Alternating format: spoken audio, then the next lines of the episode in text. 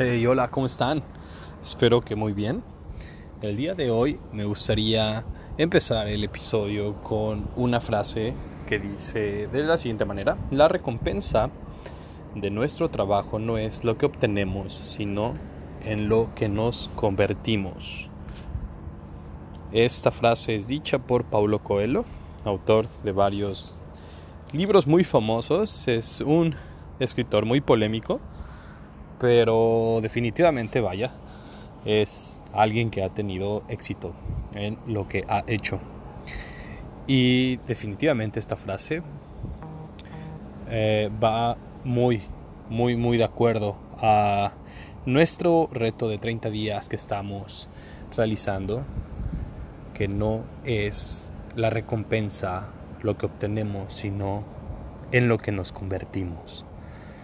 Y vaya que ha habido mucho análisis, ha habido mucha introspección en cada una de las actividades que se ha realizado, tanto con la primera fase como con la segunda de entregar las cosas. Y vaya, es una actividad que definitivamente me ha cambiado mucho mi percepción de las personas, pero sobre todo de mí mismo. Me ha retado bastante a dejar mi zona de confort, a hablarle a personas en la calle que no conozco para quedar en ridículo realmente, o sea, los chistes son muy malos. Y o sea, vaya, esta acción es para que ellos pues no, no tengan pues otra no, no, es que no tengan otra opción pero eh, se hace con la intención de que sea muy muy em, variable la calificación.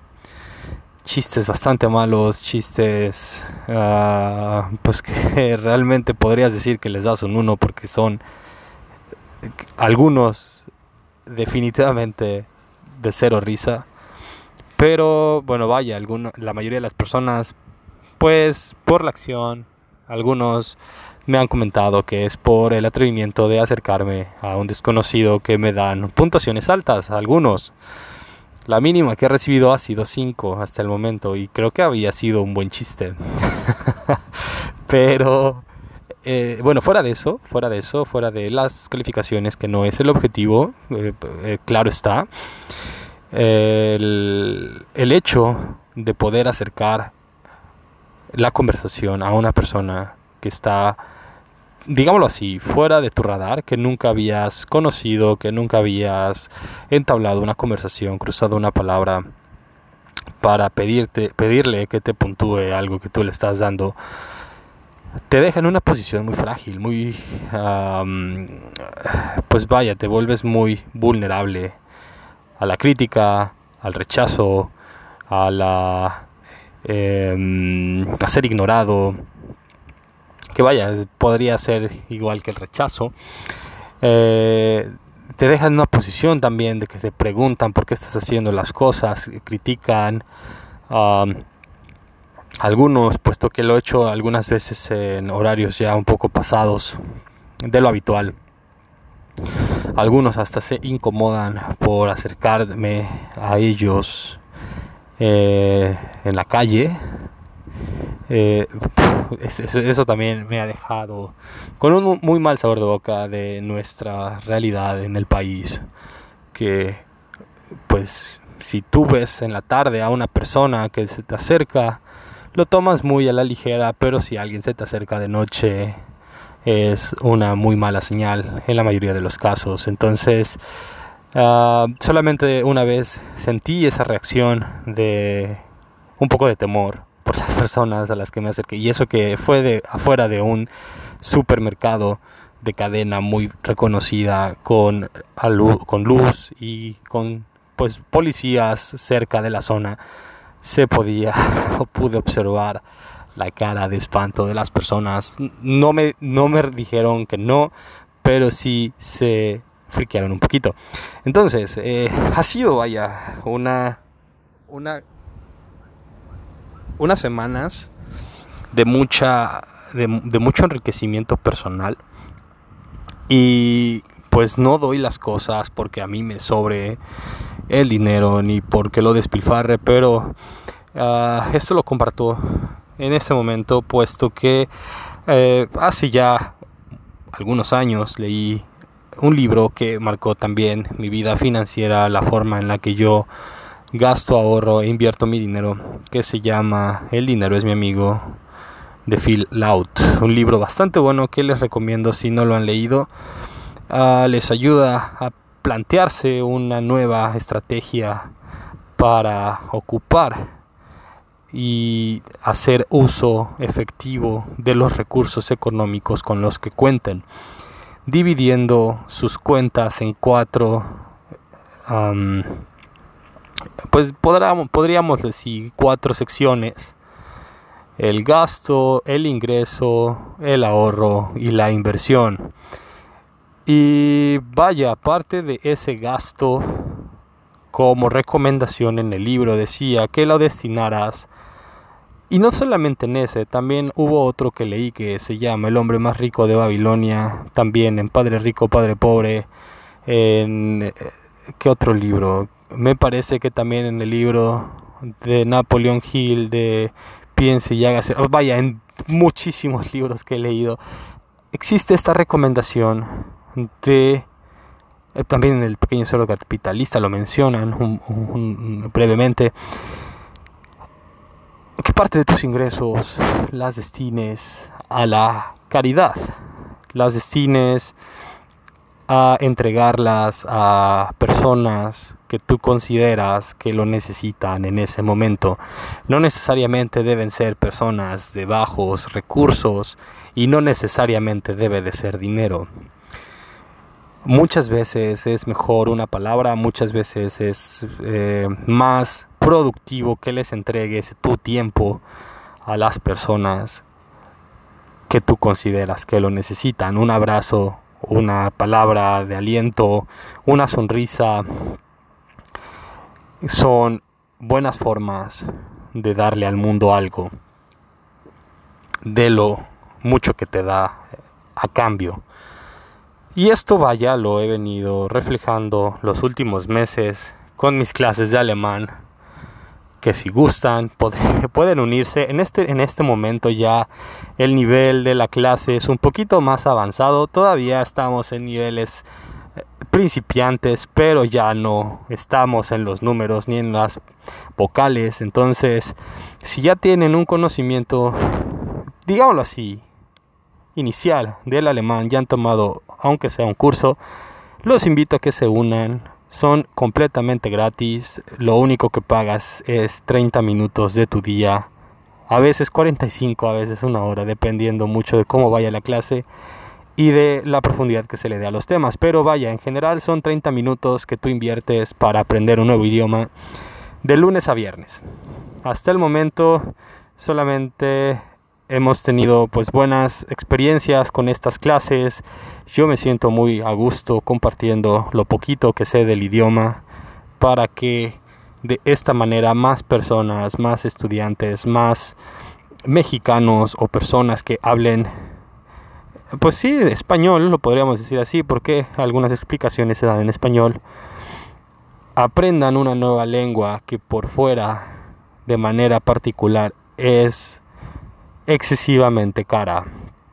Cursos de nivel ah, nativo en el Instituto Goethe o en algunas otras instituciones privadas rondan los 4.500 pesos mexicanos al mes, unos más o menos 200 dólares, 180 dólares, lo cual me parece que para la mayoría de mexicanos está inasequible y mi labor en, en estas clases es ayudar a que no sea un pretexto el dinero para aprender una lengua. Y vaya que ha tenido buenos resultados, porque a pesar de que iniciaron 40 o más de 40, el grupo se compactó y realmente aquí es donde me doy cuenta de la selección natural.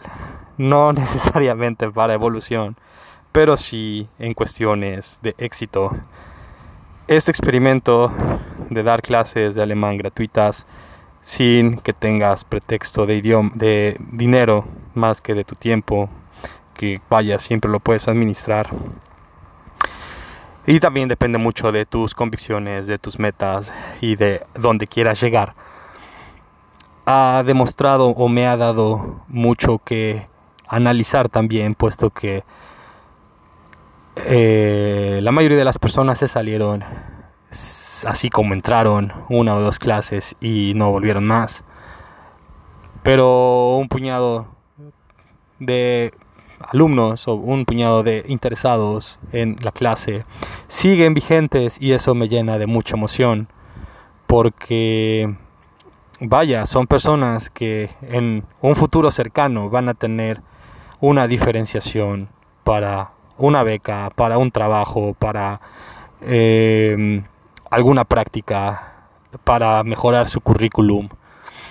Siempre hablar un idioma extra hace la diferencia muchísimas veces radical en las decisiones que tomas en la vida. Lo hizo conmigo hace tres años cuando decidí aprender alemán y el, este año me fui nueve meses a Suiza a vivir, a estudiar y a desarrollar mi proyecto de negocios teniendo resultados que yo mismo no hubiera imaginado cuando inicié a estudiar el idioma.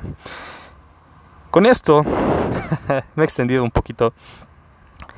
Eh, esta, eh, la, idea, la idea era que no necesariamente debes de compartir dinero. Y por eso mismo, o sea, una, una de, las, de las actividades que han pasado en estos 12 días del reto de Arreirida, una, solamente una vez ha salido dar dinero en efectivo, las otras ha sido dar una playera, dar una despensa, dar comida, dar una artesanía, dar una flor. Eh, me parece que ya dije un libro. Pero la mayoría de cosas son algo que pues de cierta manera no es líquido. No, bueno, vaya. Si hablamos en términos económicos, no es tan líquido como si fuera efectivo. Y he sentido una recepción muy positiva con las personas a las que se los doy. Y no ha habido nada, ninguna de ellas me lo ha rechazado. Algunas personas, en especial con las flores, se sorprendieron. Pero fuera de eso, las demás personas me lo agradecieron mucho. Yo te invito a que pruebes si no lo has hecho. Si ya estás dentro de algún tipo de actividad de, este, de, de estas que tú das sin esperar recibir nada a cambio, coméntame qué tipo de actividades. Yo conozco muchas personas que están en diferentes asociaciones, en diferentes voluntariados, en diferentes grupos que realizan actividades igual o más bonitas que estas que estamos realizando nosotros. Coméntame si necesitas también algún tipo de ayuda, algún tipo, o tú me quieras dar algún tipo de recomendación Em, si podemos también colaborar de alguna manera, yo estaría encantado de llevar mucho más, mucho más allá los proyectos sociales que tengo. Y bueno, vaya, igual sigue, sigue abierta la invitación de que si tú conoces a un joven talento que no tenga oportunidades de desarrollo óptimas, me hagas llegar su contacto, su historia, y pues el número de sus tutores para ponerme en contacto con él, con ella, con ellos y de esta manera ayudar a potenciar su capacidad, ya sea intelectual, artística, deportiva, etcétera. Esto también es parte fundamental del desarrollo que yo busco potenciar en la región de Centroamérica y Sudamérica. Espero que tú también tengas una excelente semana. Te deseo que pues tengas muchos éxitos en tus proyectos. Cuéntame también cuáles han sido en estos días las batallas que has tenido que librar. Porque si bien es cierto, nunca estamos al 100 todo el tiempo. El, el llegar a la plenitud es un trabajo constante y mantenerse cuesta también muchísimo esfuerzo. Espero que tengas un excelente día, una excelente semana cuando escuches esto. Nos escuchamos el día de mañana.